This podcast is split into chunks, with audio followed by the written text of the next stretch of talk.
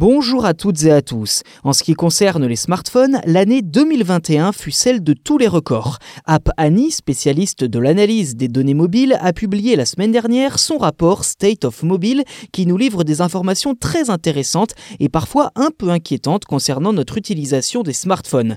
Au total, l'ensemble des humains aurait passé 3800 milliards d'heures sur leur téléphone l'an dernier, ce qui en soi est un nouveau record, mais qui représente surtout en moyenne près de 5 heures par jour à scruter son écran. Côté chiffres, trois pays atteignent ou dépassent la barre des 5 heures quotidiennes. Le Brésil et l'Indonésie avec près de 5 heures et demie, la Corée du Sud avec un peu plus de 5 heures.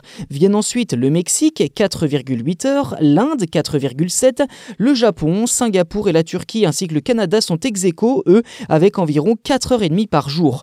En ce qui nous concerne, les Français auraient passé environ 3 heures et demie par jour sur leur téléphone l'an dernier, contre 2h45 en 2019, soit une forte augmentation certes en deux ans, mais qui reste bien en deçà de la moyenne mondiale. Dans le classement édité par App Annie, la France n'occupe que la 15e place. Reste désormais à savoir pourquoi les utilisateurs ont passé autant de temps sur leur smartphone l'an dernier. Rien de bien compliqué et ça paraît presque évident, c'est en grande partie à cause des réseaux sociaux. App Annie remarque ainsi que les outils photo et vidéo sont beaucoup plus utilisés qu'avant, ce qui semble bien confirmer la place prédominante d'Instagram, Twitter ou encore TikTok dans notre quotidien.